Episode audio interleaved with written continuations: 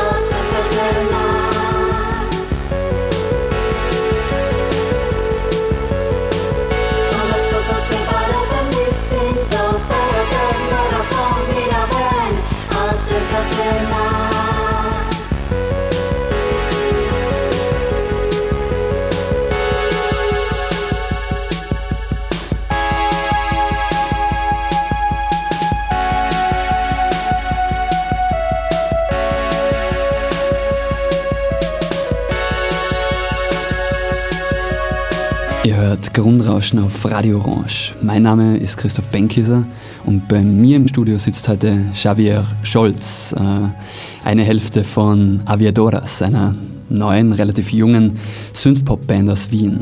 Thank you so much for coming tonight. Thanks Xavier. to you for inviting me. It's really cool that you came along. Thank you. Um, Xavier, I want to talk to you about uh, your band that you are hosting with yeah, basically your sister, yeah, um, Catalina Frieden, mm -hmm. and um, it's called Aviadoras, if I speak that correctly. Yeah, Aviadoras. Um, it's this super energetic, razor sharp, um, yet kind of melancholic synth pop duo. And um, you released your first EP only last year, at the at the end of last year. Yes. And I just wanted to start with yeah, how did uh, Aviadoras basically came along? Um, it all started like a joke. uh,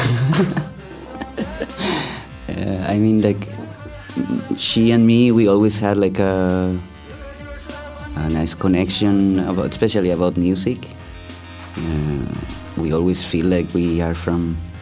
Uh, we have different tastes, of course but then there were some like styles of music that we really liked, both of us, like uh, more dark and synth pop. And one day we were at, at our parents' house visiting, like three years or four years ago, and she was making selfies on the in the mirror, and and the the photo was super nice, like uh, black and white, and we were wearing like long jackets. And, and I said like, "Wow, we look like a synth pop band."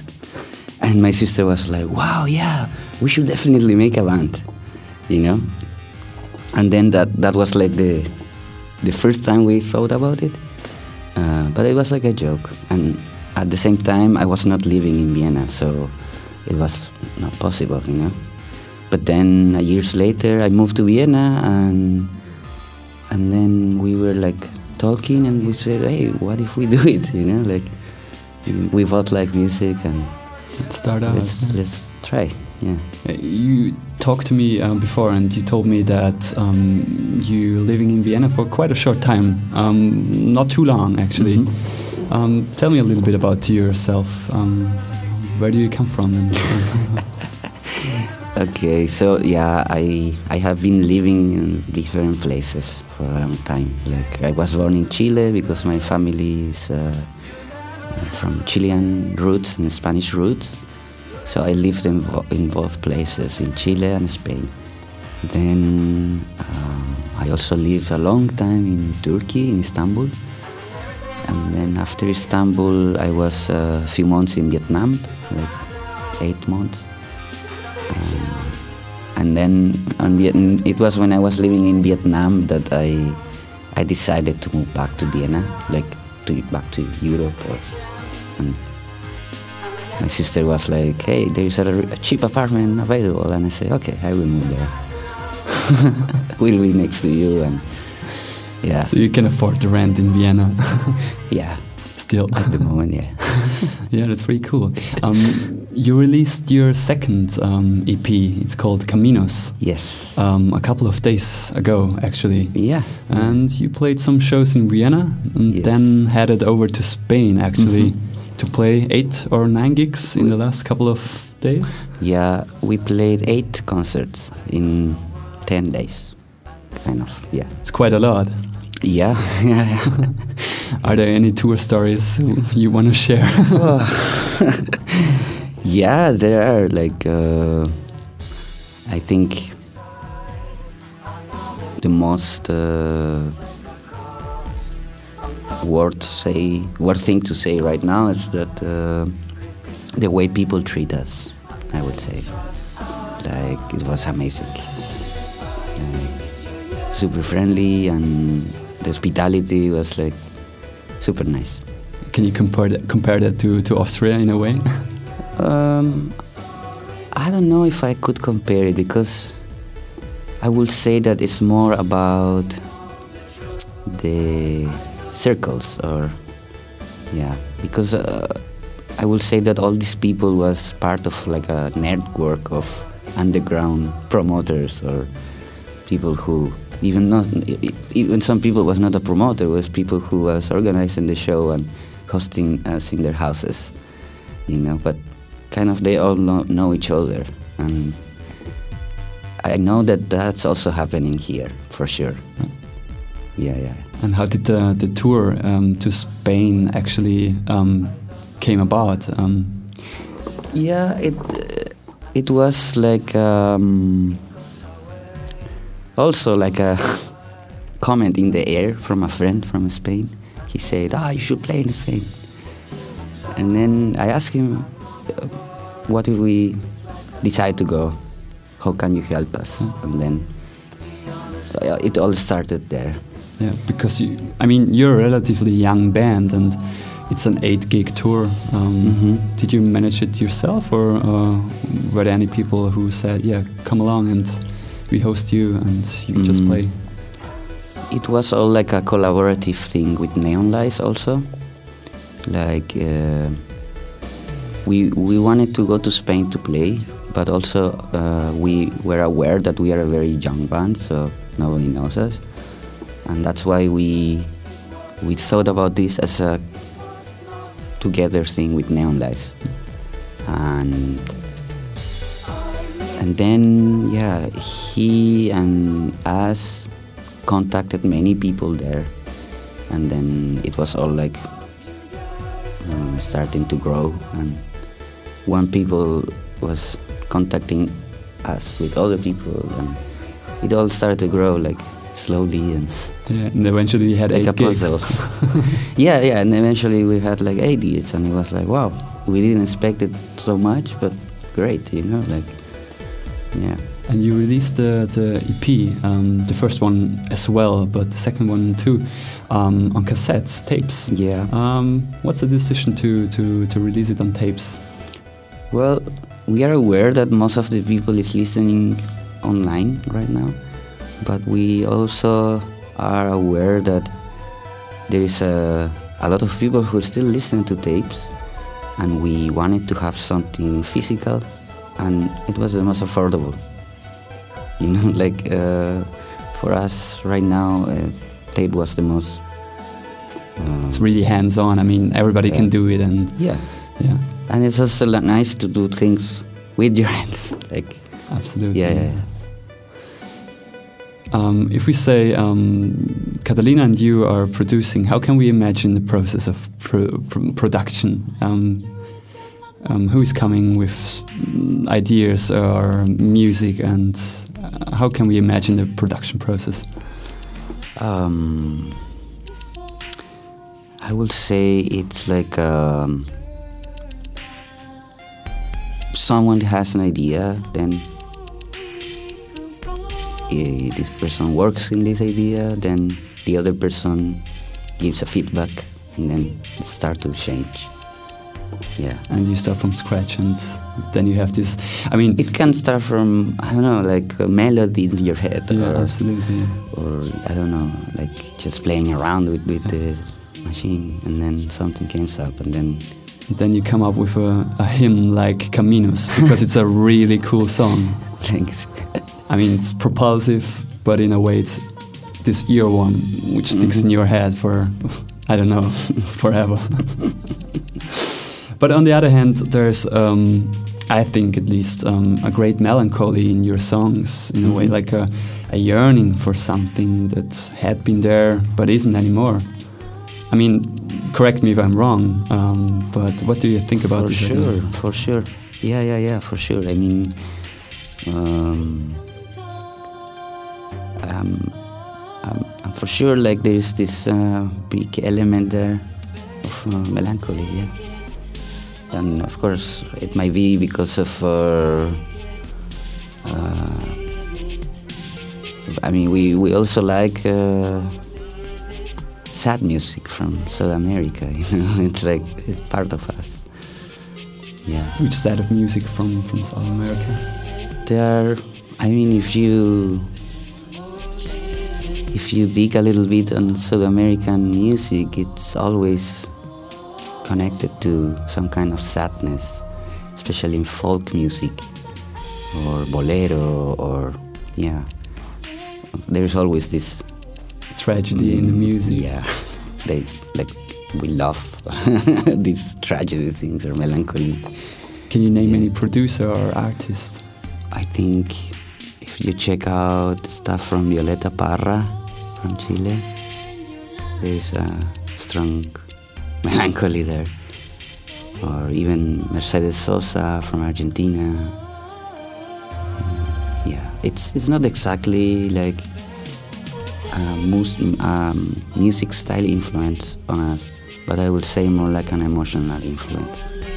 Absolutely, and you can hear that in the songs. Mm-hmm. But then on the other hand, your live shows are really high energetic and and propulsive and extremely you know they just you know they really work well and and you're so energetic on the on the on the on the stage where does this power come from i don't know it's like uh, we have young souls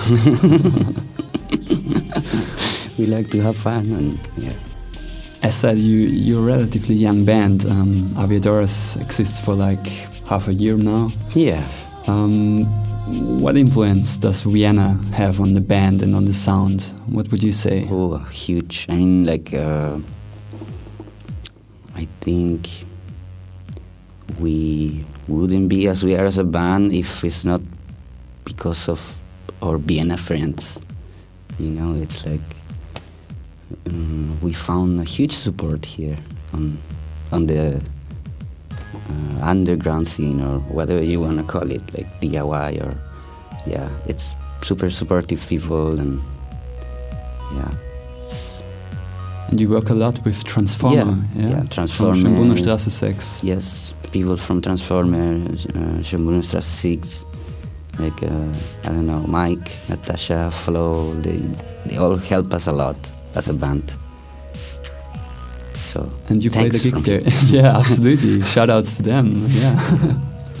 and you played the gig there um, lately. Yeah? yeah, yeah. It was the show, the tape release with Neon Lights before the tour. Yeah. Yeah. And then you played in in Kramladen, I think, the next one. Yeah, it was like I think the day before we played in Kramladen with a few French bands. So how would you describe the scene in, in Vienna, like this underground scene, if you want to name it like this? uh, fascinating. There's so many people, many uh, doing many things, and different styles. And I also think I would say it's very like friendly. I mean, everybody's nice with each other.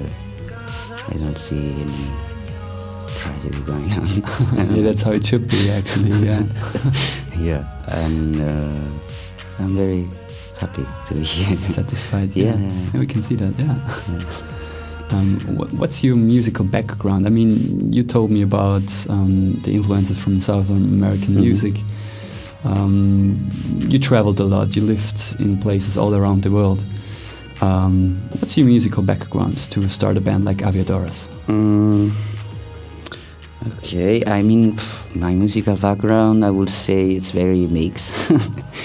like, I grew up with punk rock and hardcore, and, and then I started to open my mind a little bit more and started to listen more, I don't know, post punk and new wave, and then pop, and then everything. I mean, also, if you are from South America, you are always listening to traditional music, like folkloric music or cumbia. Or, you know, It's deeply connected to the culture in a way, isn't it? yeah. So I don't know. It's like a lot of uh, lot of mix. Yeah, but you started out as a rebel. You told me. yeah, Punk. yeah, yeah, yeah, yeah. I mean, and if you ask me as a musical background, as a musician, I would say I don't know. Like I'm a, I, I used to have some piano lesson when I was a kid or something like that. And then I started to play drums by myself, and that's it. I mean, I'm not like a. I didn't study music. Uh, But my you had lessons and, and you, Yeah, I trained, mean, you were like, trained uh, piano. Yeah? Yeah, but I wouldn't be able to play a piece um, Yeah. by reading, let's say. you know. So you just do it by your ears, Yeah, yeah. basically. And how's that with Catalina? Is she also She- trained? In, yeah, I mean, she's a different case because she's studying uh, actually opera singing and music. Oh, well, that's quite interest, interesting to hear. Yeah, uh, we have to speak with her. Uh, unfortunately, she can't be here tonight Yeah. because she's in Spain. Yeah, I she, think you said. she's in Spain uh, having some vacation. Fair enough. um, but yeah, you told me she's an, an opera singer. Yeah, yeah. She's a trained opera singer. yeah, I mean, she's studying, but she's going to finish soon. And it's quite an interesting mix to have both of you guys singing because she has this really um, energetic and, and clean, high pitched vocal, and Mhm. you mix it up with this rather dark crooning, and Mhm. it sounds extremely interesting to me. And the mix is really balanced in a way.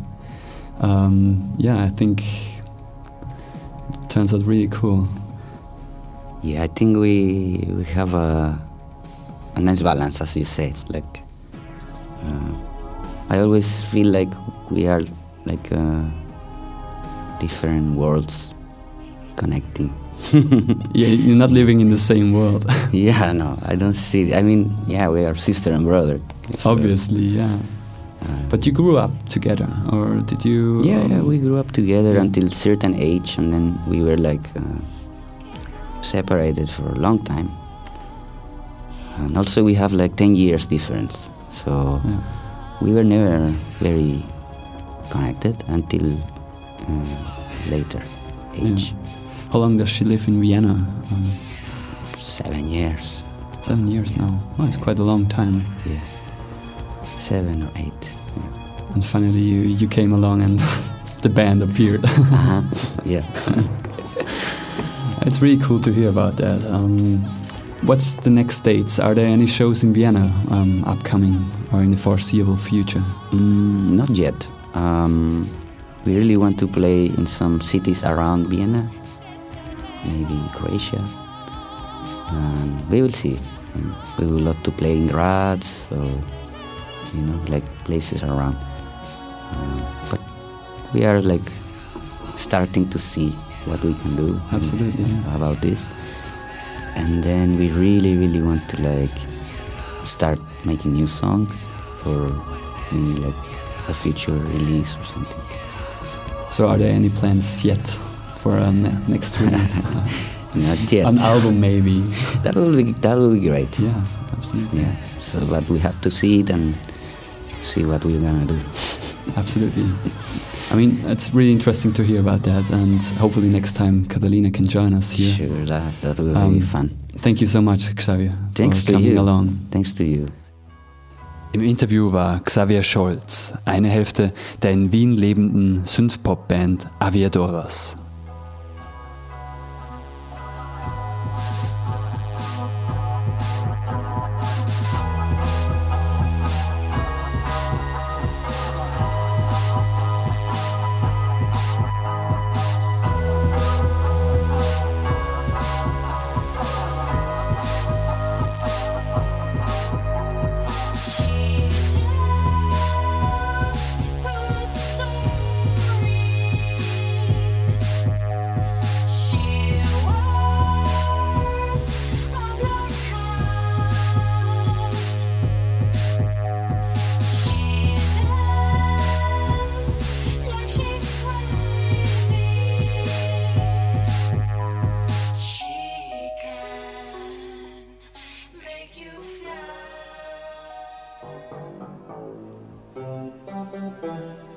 Ihr hört weiterhin Grundrauschen auf Radio Orange und bei mir im Studio sitzt jetzt Sofia Holubowska, ähm, Musikerin, Aktivistin, Gründerin von Sounds Queer, einem Projekt, das Safer Spaces Through Music kreiert. Um, thank you so much for coming today, Sofia. Thank you for inviting me. Um, you're the founder of Sounds Queer, a project that aims to create uh, safer spaces through music. And I know that you've been on the show before on Radio Cricket and you Mm. told a little bit about the project. Mm. Um, and some people out there might know the project as well, but maybe you can talk a bit about the project one more time.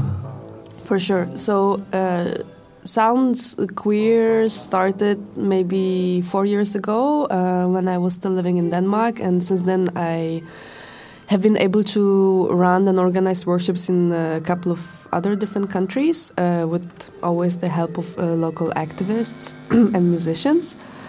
Um, and actually, the project started with this reflection that for me personally, it was like quite difficult to educate myself about electronic and computer music um, because I didn't know anyone else that was interested in that, and especially it was uh, difficult to find another femme or non-binary or a woman person to teach me. And then as soon as I got a little bit of skill, like I think the first workshop was only about um, creating patterns on a rhythm composer and playing a little bit of bass with uh, effects on it. I started organizing these workshops because um, for me, learning how to program the first pattern on drum machine was such an empowering and powerful experience that I really wanted to share it with other people. And uh, later on, the project evolved into more advanced workshops, and um, I also had the chance to be a vocal trainer a few times at the women's rock camps. And um, this experience just learned me or like taught me sorry um, that by giving people new skills you can really empower them and like basically give them new opportunities to express themselves and um, express themselves but also give them opportunity to raise their voice or um, have some sort of an impact um, Absolutely, yeah. And I mean, uh, Sounds Queer is based in Vienna right now, but currently have, yes But you have organized workshops all over the world in Denmark, in Australia, I heard. yes Um, maybe And you can tell a bit about that. Yeah. Well, the workshops follow me because I'm, I'm the workshop. Basically, me and my suitcase is the workshop. Uh, so uh, when we started uh, doing this in uh, Denmark, um, there was only I only managed to organize a few workshops. That was like basically just an opportunity for people to come in and like touch bass, program their drums, experiment with their vocals. Uh, later on in Sydney, uh, I had the opportunity to develop the project and uh, organize much more workshops at a really nice uh, warehouse called uh, Monster uh, Mouse.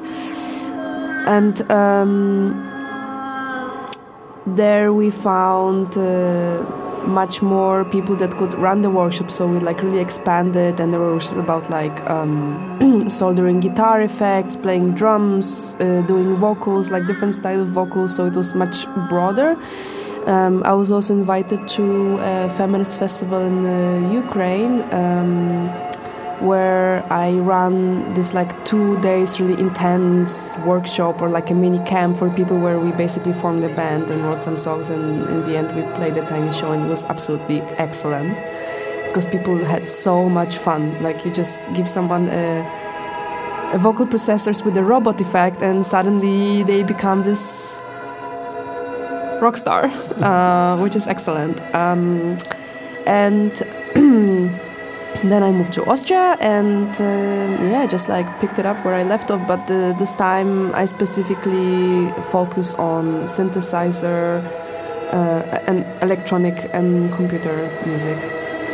And you had this class presentation in Semper Depot um, a few weeks ago um, by a workshop you've done in Vienna.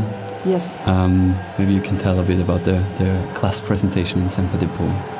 Because it was a really interesting uh, uh, experience. The, the atmosphere was so so intense and in, in a way eerie, but really interesting to, to see all the lights and the music Mm. Thank melting you. into each other. Oh, thank you. Um, so now, uh, building on the experience from the previous editions, I noticed that it's really nice where, apart from organizing workshops, you can actually help people and like facilitate them a little bit into a common project because people come to the workshops and they're like left alone again because like I can't have a band with every single participant even though I would really like to. Um, so I decided that for the sake of this particular batch of uh, workshop uh, we're gonna work towards a final presentation that uh, became this um, interactive installation performance. Uh, when I started I had like a very vague idea what it could become. Like i thought that maybe people would be more interested in having a solo project or maybe like a band or maybe it would be a show.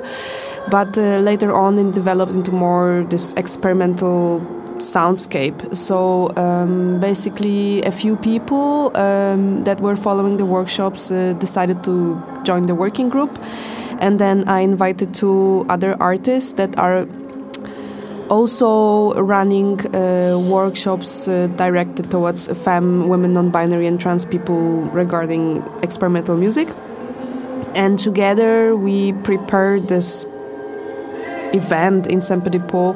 The first hour was dedicated to a living library where um, people, uh, the participants, uh, prepared their own sound stations with like a piece of gear that was particularly interesting for them and invited people to try, touch it, experiment with it, ask what it was like to take part in the project. And it was so amazing to see the participant like connecting everything themselves. No one asked me for help once. And they were like absolutely able to explain what it is that they're doing to people, to the audience. And later on, um, we moved on to a collective improvisation and it was also a very interesting process to talk about what is going to happen um, because apart from having sound workshops we also had these workshops where we talked about what is queer what is safer space in a queer sense what is a queer sound how how can we create a safer space through sound. And we agreed on having more of this experimental score where there were like um, some ideas that we want to explore through sound. That was porousness um freakiness and fluidity. And the only yeah score or notations that we had was this idea to try to balance out between giving space to others and like holding space for others with the attention and with the sound and finding a moment where it's a time for you to express your story. So um, that was a very, very informative, exciting, and beautiful, and really moving experience. Um, because at the beginning, uh, the group was like quite terrified, like, "Oh no, what are we going to do? What if there's going to be silence? What if it's going to sound awful?"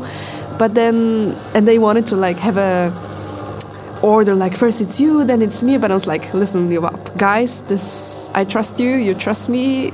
We're gonna pull it off. And it turned out like amazing. Just like really i felt that we are able to have this like sound conversation with each other that we're able to listen that we're able to like improvise together. But more mostly we're able to like create a situation or create a space with our attention and with our focus or like yeah with our intention. And uh, what was really interesting while experiencing this process like the the very installation itself is that like if you were at your own station and you wanted to improvise you could not hear the others because every station had its own speaker. So if you wanted to really listen to the others you had to sometimes just turn yourself off completely and maybe walk around and see what people are doing. So the very setup of the performance like kind of really invited us to kept on listening and maybe adding something to it or maybe engage in some kind of exchange. And then the audience could just like walk around and experience what it was like because of, obviously the Semperdepot is a huge space. It's like three or four stories, open chimney. That's like foyer, and obviously you could have a completely different impression of the what was happening depending on where you were standing or how you were exploring the space. Oh. Absolutely, yeah. It Yeah. sounds amazing. People can find it on the internet, at least uh, the, the video clip from Semper Yes, it's on uh, Vimeo. On my Vimeo, I think uh, if you just Google "sounds queer" queer synth laboratory, it should pop up. Um, I haven't promoted it super much yet because um, it's more like a question of artistic production. Hmm. If the video that's a documentation of a performance, performance does not become sort of like an artwork itself, and there's like a question of really good editing and cutting it and presentation and yeah so i'm still quite unsure what to do with the video and how it should be presented or shared But it's really apt, I can tell. I saw the video. oh yeah yeah and it's a solo project by yours by now, isn't it? Uh, or is it, um, are there more people involved right now? well at the moment it's me But you have big news. uh big news well the thing is that uh, it's quite difficult to run it on your own especially with the scarcity of funding the the Vinis part of the project was funded but now the funding is over um, and as like a person that has very um, basic uh, German skills, it's quite difficult to apply for other funding that is not directed towards uh, migrant culture workers. Mm, so I'm looking for people that would like to join Sounds Queer and like help me push it forward and continue. And right now I found one person that agreed to join me, and I hope so. A two is a collective, right? Um, right, yeah. well, we can g- give, a, give it a call. Maybe some people are, are going to, to uh, contact you then.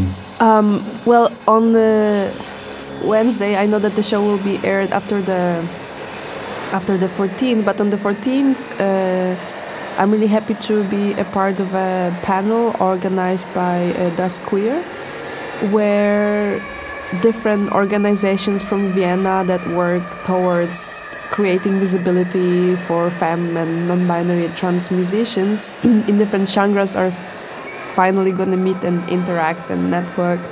So um, I hope that uh, during this meeting maybe we can come up with a common project, um, or at least maybe I can meet uh, some other people that would be interested. I am definitely in the need of meeting other people that are synthesizer freaks. Absolutely, everyone is doing this. Um, you um, are also PhD candidate, I heard, in Bildende in Vienna. Yes, I am. And what role would you say um, is going to art school having on your on, on your life, on your artistic life? Oh, a huge because uh, I think only after I was admitted, I finally got the courage to call myself a musician or or an artist because I never thought that I am one or that what I'm doing is like serious or I don't know important or like that other people are interested in what I'm doing. So it was definitely a huge boost of recognition uh, because I applied with a portfolio consisting of punk bands and punk posters and like queer punk activism, just basically organizing different things at squats that often didn't even have a toilet. Um, and then suddenly someone just was like, hey, that's interesting. Um, so that was really important. And of course, it has pros and cons of like being involved in an institution that has such a particular history um, and being involved in like internal dynamics and trying to find your way around you know the artistic scene or like the artistic market or trying to get a hang of it, the specific language that you have to use. But uh, so far i'm having so much fun. It was one of the best decisions ever. And also came like in the very right moment when i had no idea what to do um, being uh, stuck in uh, sydney. So uh, yeah. And you play in a lot of other bands. I, I mean, I've seen you at Off Festival in Katowice last year with your band. And sorry if I say it wrong. uh, i will do it for you wilcze jagody Wilcze Jagody, yeah. An amazing band, by the Oh, way. thank you. It's really cool. And you sing and you play the guitar, I think. there. No, in the in the Wilcze Jagody, I was uh, playing a synthesizer Synthesizer, yeah. And In with Fallow Ground, you're the singer, basically. and and playing bass. Yeah. Yeah, Yeah. and uh, and I have another band called Prison, uh, where I do the drum programming. I and I sing, and I have my solo project where I do everything. That's called uh, Malaherba. Und von eben diesem Projekt Malaherba hören wir jetzt einen Song aus dem im letzten Jahr auf Transformer erschienenen gleichnamigen Kassettenalbum.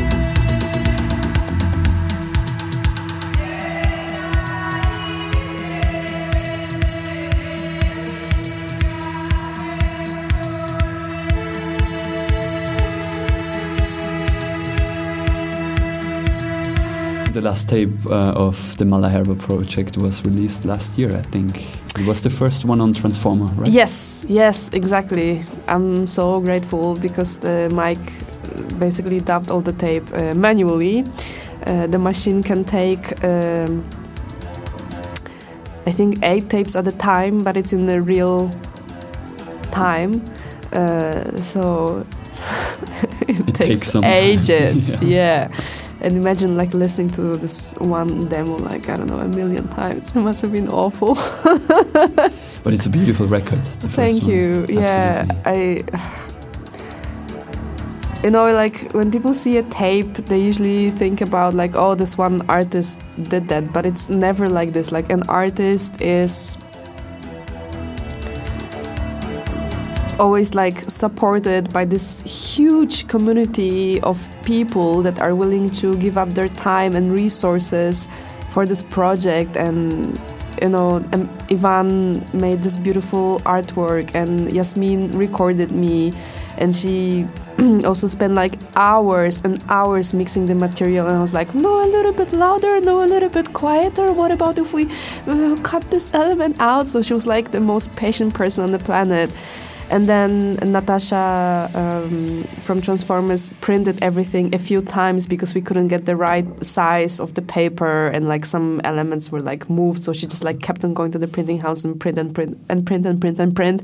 And then Mike that was just like basically uh, mastering the art of pressing four buttons at the same time. You know, um, yeah. So. Uh, I mean, there are a lot of people involved. Yes, and- and that's what I'm trying to say. That there's always so, but but it's also not people that like are connected to or like involved uh, directly in producing the record. It's like everyone that you know wrote me a nice email, everyone that shared my music, everyone that like dedicated their time to put up a show. Like I wouldn't be where I am now without all these people. You know, it's like Absolutely, yeah, yeah. I think uh, art is always a collective endeavor.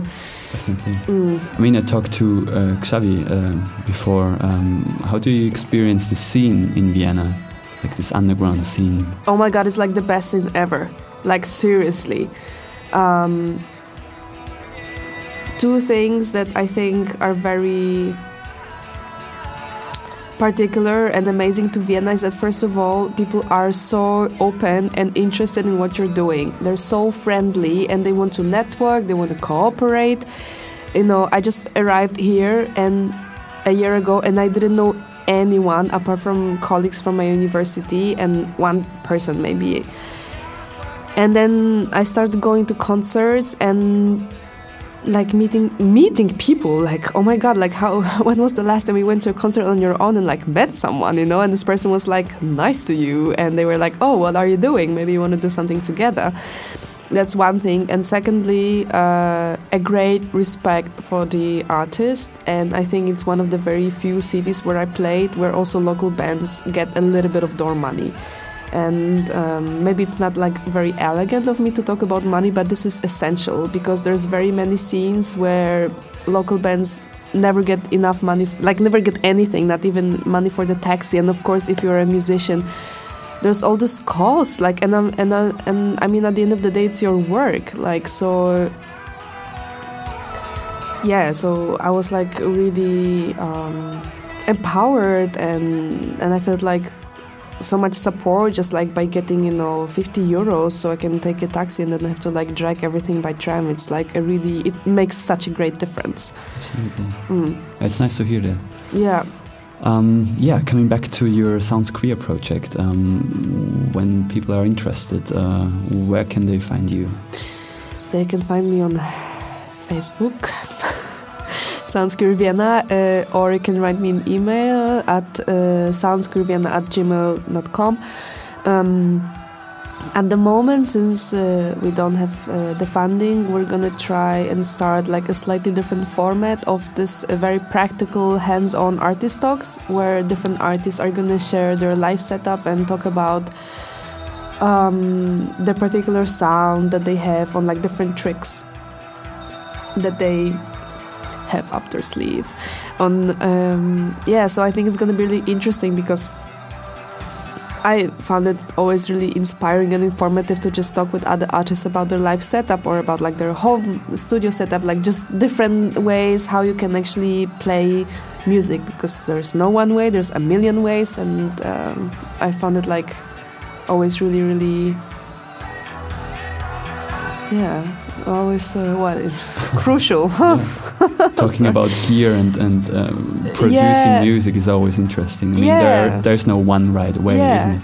Sure, but you know, like I remember two years ago when we started with the Fallow Ground, we didn't know what MIDI is.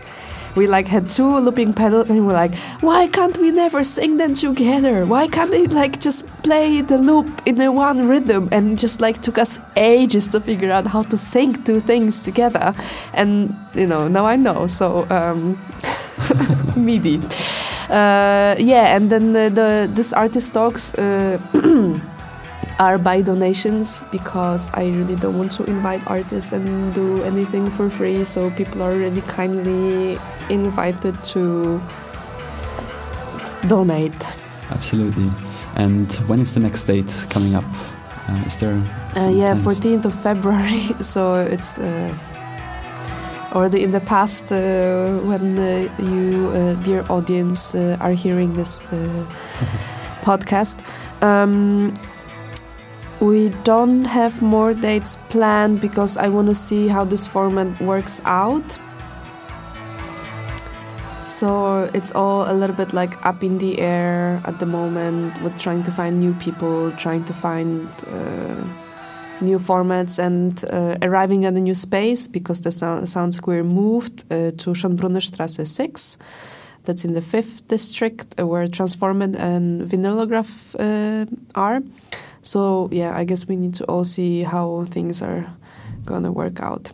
But they're going to work out fine, I'm pretty sure. Oh, I hope so. Sophia from Sounds Queer, thanks so much for coming by in the studio today. Oh, thank you for coffee.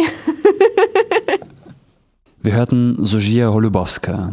Alle weiteren Informationen zu Sounds Queer und der Band Aviadoras findet ihr in der Sendungsbeschreibung oder online auf Radio Orange. Ich möchte diese heutige Sendung nun mit einem akustischen Nachruf beenden. Am 9. Februar verstarb der isländische Komponist Johann Johansson im Alter von nur 48 Jahren in Berlin. Er hinterlässt eine ausgedehnte Sammlung an Werken, von denen mich einige in meinen dunkelsten, gleichzeitig aber auch in meinen hellsten und schönsten Lebensmomenten begleitet haben. Es ist diese gegensätzliche Dualität zwischen Dunkelheit und Helligkeit, zwischen Gut und Böse, zuversichtlich voraus und melancholisch nach hinten blickend, die in Johanssons Musik immer mitschwang und immer mitschwingen wird. Zum Abschluss also das elfminütige Stück Freedom from Want and Fear von Johann Johansson in voller Länge und hier auf Grundrauschen.